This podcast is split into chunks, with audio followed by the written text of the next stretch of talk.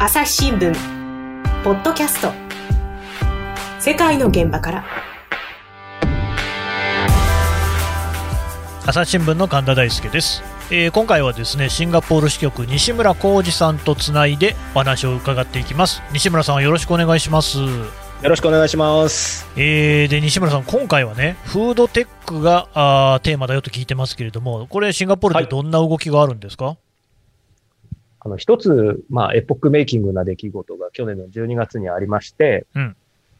あの、フードテックの中で培養肉って言われる分野があるんですね。うんうん。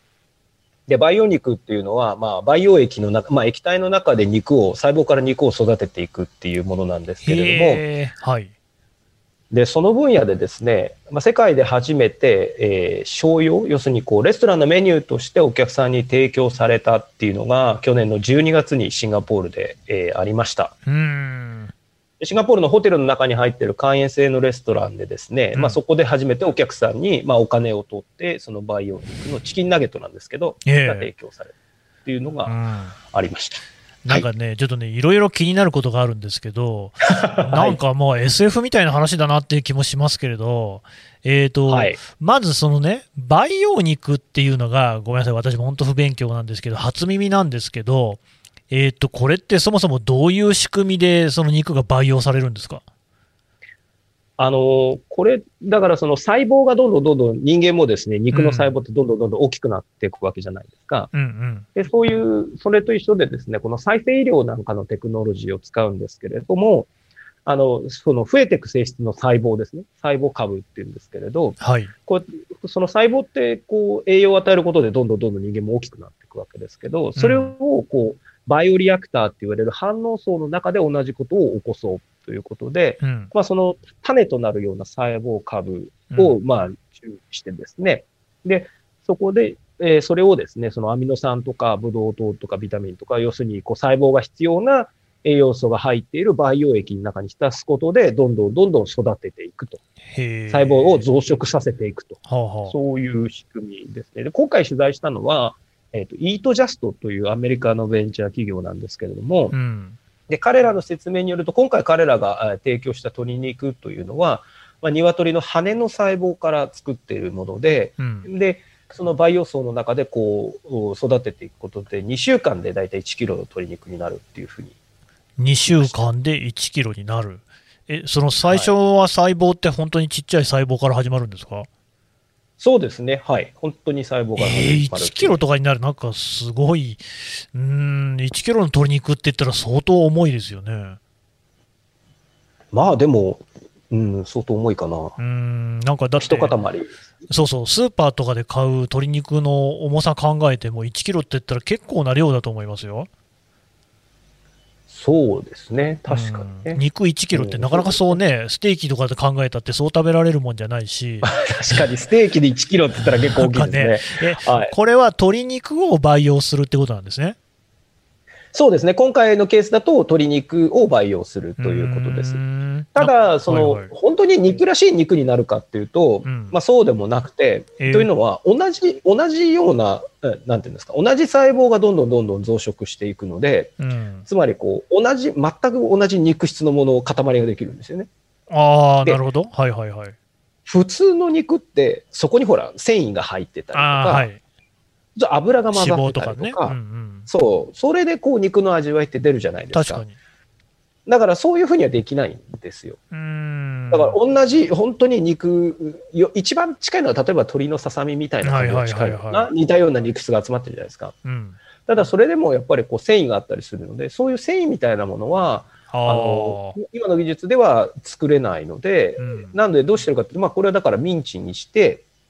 で、今回も販売の認可が下りてるのは、えチキンナゲットの形で販売の認可が下りているので、うん、ミンチにして、で、もともとこのイートジャストというう企業はですね、あの植物由来の卵風製品といいますかね、植物由来のタンパク質を作っているので、で卵の代わりにそういう植物由来のタンパク質を混ぜて、うん。で、こうチキンナゲットとして、えー提供してるうーん。ということなんですよね。いやでもこれねあの、技術としてどんどん進んでいけば、例えばその飢餓に苦しむ国なんかにもいいんじゃないかっていう気もするんですが、どんどん増えていくなら、こうお値段っていうのはどんな感じなんですか、ここがやっぱり一つ大きな課題でですね、まあ、今回取材した企業の皆さんも言ってましたけれども、うん。今回は、まあ、チキンナゲット1個を使った、えーで、それでこう料理としてある、まあ、アレンジ多種してあるわけですけれど、その料理が一皿、えー23シンガポールドルうん。なので、1800円ぐらいですか。うん高くないですか、それ。だだからチキンナゲット1個使った、はい。えー料理が、えー1800円だと思うと相当高いですよね。うんいや、それ、マクドナルドでチキンナゲット買った方がだいぶ安くつきそうですね。で、やっぱりそのん数がですね、まだまだあの実験、まあ、そう販売のチャンネルに入ったとはいえ、まあ、まだまだ数が少ないので、うんうん私も取材で食べたいって言ったんですけれども、うんちょっとあのさすがに取材でので皆さんに食べていただくほどの量がありませんって まだちょっと私も実は食べられてないんですよ。そうなんですか、いや、今、この後で味聞こうと思ったんだけど、じゃあ、ちょっとよくわかんないんですね。で、一応ただ食べた皆さんに聞きましたけれども、あーはいはいまあ、それはもう別に普通のチキンナゲットだ。で、これはただ企業の人に言わせると当たり前で、だってそれ鶏肉なんだから、それ鶏鶏肉なんだから鶏肉の味するよねっていう話でしたね。でもそのなんか、そう、反応層の中で、こう、どんどん大きくなっていった肉っていうことですから、それが同じ味って言われても、なんかな、まあ、なるほどなっていうか、ちょっと若干ね、なんかその、想像すると、うすら気味悪い感じもしなくもないんですけれども、でも普通に食べられるんですね。そうなんですよ。で、でもね、これね、あのーこちらでその、まあ、食品工学の先生に取材したんですけども、うん彼がこんな例えをしてました。で、反応層の中で細胞が増えていくとかね、うん変異していくっていうのは、日本で言ったら味噌を作ったりとかね、お酒を作ったりとかね。まあ、そう言われたらそうか、はい。あれだって、こう、だから細胞がこう、あの、ものを変異させていくわけですよね。うんどんどんどんどんまあね。ある種の細胞が増えていくことでそういうふうになるわけなので、うんだから、その何か桶の中で何か細胞が変化するっていうことは、別にフランケンシュタインでも何でもなくて、うんその別にそれは、ちゃんときちんとその手順さえ踏めば安全なものなんですというふうに説明されましたうん。うんうんうんまあでも確かに、そう言われるとなるほどなと思いましそうですね、そこはなんか今、ただそうね、慣れてないから感じるだけかもしれなくって、そもそえもえ。我々が普段口にしているね、食品類にしたってですよ、まあ、うん。昔の人から見れば、なんだよ、その作り方はっていうことはあるでしょうしね。だって鶏肉にしたってですよ、昔はそうやって野原をね、駆けの回っているような鶏をこう締めて食べてたわけですけれども、今別にもうね、それこそこうブロイラーとかってバーっといっぱい工場みたいなところにいて、でそこから卵取って、あるいは肉にして食べてみたいなところを考えると、うん、まあ程度の差なのかなっていう気もしますね。そうですね。で、まあ、これはその食品企業の人たち、培養肉をやっている食品企業の人たちが言っていることですけれども、まあ、全体その肉を育てるエネルギーっていうのが、うん。培養肉で直接その部分だけ育てた方が少なくて済むと。ああ、それもあるんですね。うん。そう、だからその要するに飼料にかける飼料にかけるエネルギー、育てて、えー育てるエネルギー、それでそれを肉にするエネルギーって考えたら、肉の形でいきなり培養した方がエネルギー効率が高いっていう話だったりとか、まあ、あとはこれはあの、なんていうんですか、倫理みたいなところですけれど、まあ、要するに動物を殺したくないっていうことで、えーとビーガンそれもね、確かにね。うんうんうんベジタリアンになっていく人たちがいて、まあ、こういう人たちにはやっぱりこれがかなりこれから受けるんではないかという話でしたね。あとあれですね、そのまあ鶏だとどうかわかんないけど、例えば牛に関して言うと、そのね、あのゲップがすごいあの環境問題になってるんですよね。あの牛のするゲップっていうのがだいぶその環境、あ大気をね汚染するなんて、まあ、なんかなかなか信じがたいけど、でも実際そういうこう結果が出てるって話も聞くし、そうなってくると、やっぱそういう環境対策みたいな意味合いも出てくるかもしれないですね。そうですね。意味合いは出てくるでしょうね。ただこれ、うんその、まあ、繰り返しますけど、今のところやっぱり、じゃあどちらが安いのってなると圧倒的に、ね、普通に育てた方が安いので、なるほどね。あそこが難しいところ。朝日新聞ポッドキャスト。世界の現場から。朝日新聞ポッドキャスト。ニュースの現場から。ある種すごい興奮している中で笑顔を見せてると、トランプ氏の呼びかけに応えてですね、ええ。その祝祭的な雰囲気っていうのが現場にあった。その子供のまだライオンなんですけれども、はいはい。ただなんですね。ただ。はい。余剰動物っていう言い方が業界の中ではあるんですけれども、世界有数の海外取材網国内外各地に根を張る記者たちが毎日あなたを現場に連れ出します音声で予期せぬ話題との出会いを朝日新聞ポッドキャストニュースの現場からそれともう一つ面白いのは、今回まあシンガポールでこれが販売認可されたんですけれど、うん。じゃあなんでシンガポールが認可したのかっていう話を、まあこれも何人か専門家の方に聞いていたら、うん一つシンガポールがこれできた理由は、シンガポールの中にその反対勢力がいない。ああ。つまりうんもともとちっちゃい国なんで、畜産業とか農業とかあんまないんですよね。うん。そうでしょうね。ええなので、これが新しくドーンと大きくなったからって、私たちの仕事が奪われるっていう人たちいないんですよ。うんうんうんだからそれがやっぱり、あの、こうスこうスムーズに世界でも早くこういうふうな販売認可をして進められる一つの理由になってるんじゃないかと言っている人たちはいましたね。これ、結構大事なポイントかもしれないですね。だって、この食品を作った企業は、さっき西村さんが言ったけど、アメリカの企業なんでしょ？はい。でもアメリカはね、やっぱ畜産業に関しても、それこそ世界でもね、トップレベルのところだと思いますから、当然反発も起きそうですもんね。大きくなればあるんでしょうね。ただ、まあ、かなり今回取材した企業もアメリカでも販売認可を目指すとは言っていましたので、まあ、うんそれは、まあ、もちろん成り行きを見ていく必要があるでしょうし、ただ、そのシンガポールはやっぱかなりそういうアメリカの企業とか、まあ、アメリカに限らず世界中のフードテックを集めてうん、シンガポールの国内で逆に農業とか畜産業がないからこそ、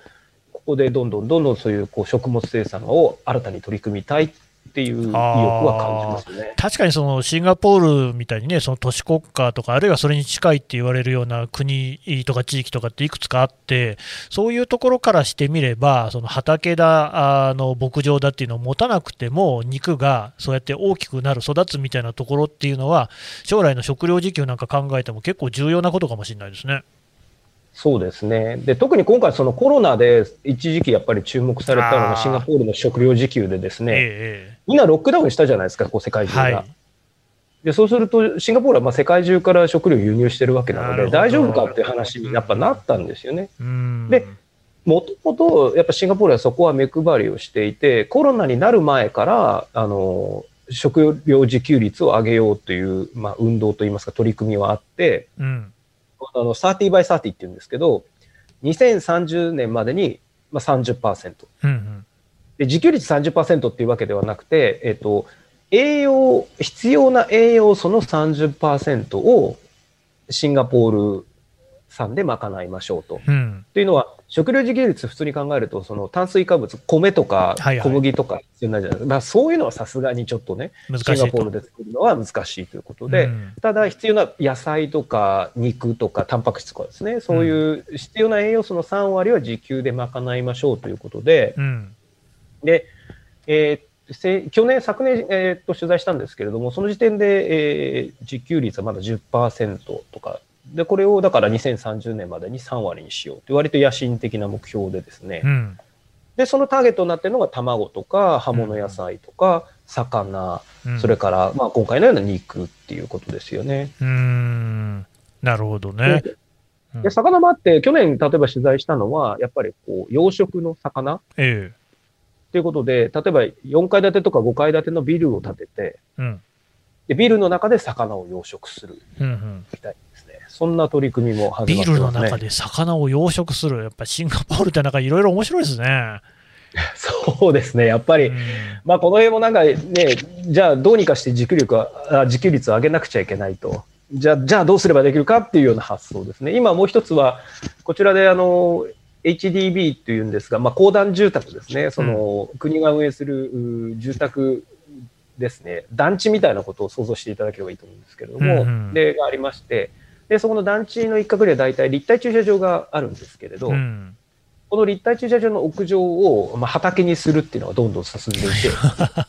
なるほど。よく考えますね、いろいろね。うんうんえー結構そういう取り組みもやっていました。でも去年はこれまあ、なんというか、あのーなんていうんですかね、意識づく作りみたいなうんことだと思うんですけど、去年一つやっていたのは、あの、欲しい人には種を配るっていうキャンペーンもやってましたね。種。野菜、野菜の種を配る。うんうんで、あの、皆さんの庭に食べれる野菜とかそういうのを植えてくださいみたいな。へえ。だからそれで、だからみんなででだからこう農地業やろうぜ元産を食べましょうとか。へえ。ええうん。なんかその意、識づけみたいなこと。やっぱシンガポールって何日か頭で考えることを実際にやっちゃうみたいなところありますね。ありますね。で、このやり方も、やっぱり、用意どんで全部いきなりやるんじゃなくて、うんまあ、彼らで言うと、パイロット、パイロット、パイロット調査って、よくパイロット、パイロットって言うんですけど、うんまあ、その、なんていうんですかね、えー実験的に少し小規模にやってみて、いけそうだってなったら、どんどんどんどんこう広げていくっていう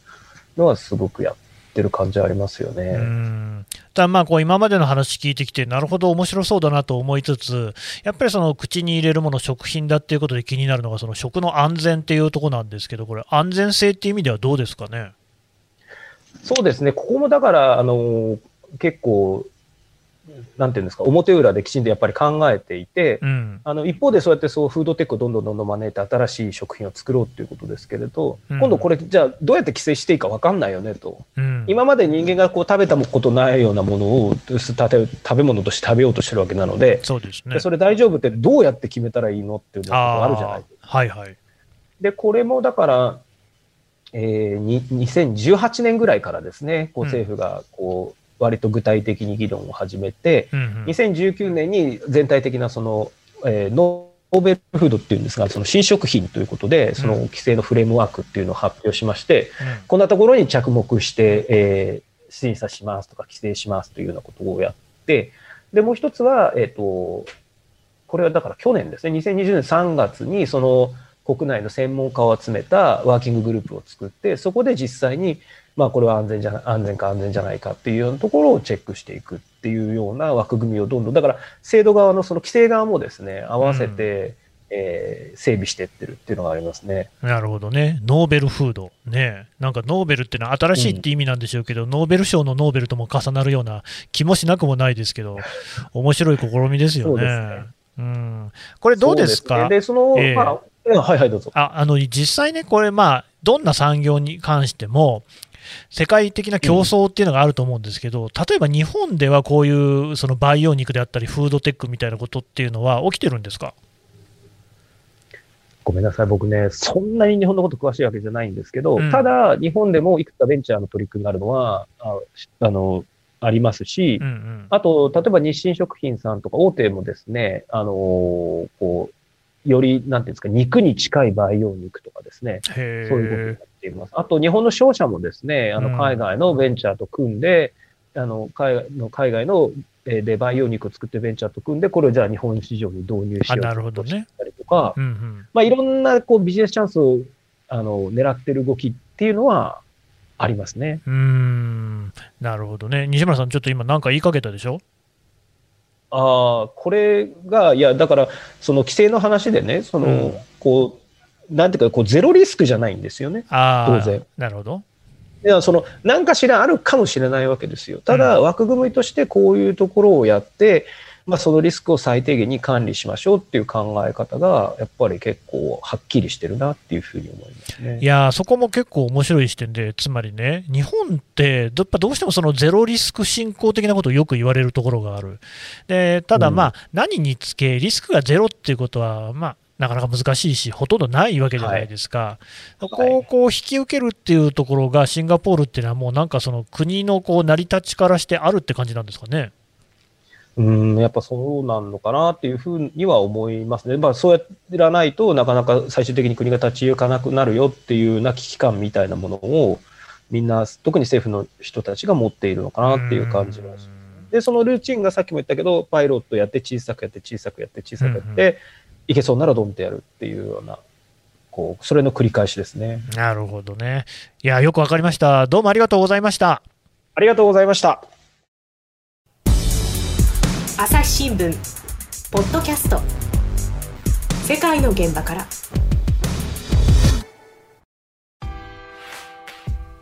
はい、というわけでシンガポール支局西村さんのお話を聞いてきました。ね、培養肉ですよ。ちょっとね、最初聞いた時には、まあ、えっ、と、反応層、層、まあ、OK、西村さんも OK って言ってたけど、まあ、そういうね、ものの中で、えー細胞が大きくなっていくっていうのはどんなもんかなっていう気がしたんですが、確かに利点もいろいろありそうですよね。まあ、あのいろいろそのエネルギー使わなくていいとか環境問題とかあるいはその食糧難に対してこれからも人口はどんどん増えていくっていうふうに言われている中で食べ物足りなくなりますよっていうふうに言われている。あるいはその食料をめぐっては過去さまざまな紛争なんかも起きてきたわけですよね。そういうのが解決するんであればなかなかこれはいいいい技術なのかなっていう感じもしますよね。ただやっぱ、なんといっても最後にこう西村さんが指摘していた部分が面白かった、つまり、それはリスクはあるわけですよ、だってこんなの誰もまだやったことないことだし、それこそこう神の領域に触れるような話で、倫理的な話もあるでしょう。でもちょっととりあえずやってみるっていうところ、でうまくいかなかったらば、また撤退するところもあるのかもしれないですけれども、まあ、とにかくね、やっぱりそこら辺は始めてみないと分かんないところがあるっていう。おそらくはコロナ対策とか見てもシンガポールにその辺共通しているところで全部真似る話じゃないんですけども何がしかその我々が学ぶところはあるかもしれないなと思いましたね。朝日新聞ポッドキャスト朝日新聞の神田大輔がお送りしました。それではまたお会いしましょう。この番組へのご意見ご感想をメールで募集しています。ポッドキャストアット朝日 .com podcast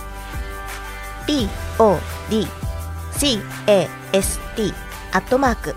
朝日 .com までメールでお寄せください。ツイッターでも番組情報を随時紹介しています。アットマーク朝日ポッドキャスト。朝日新聞ポッドキャストで検索してみてください。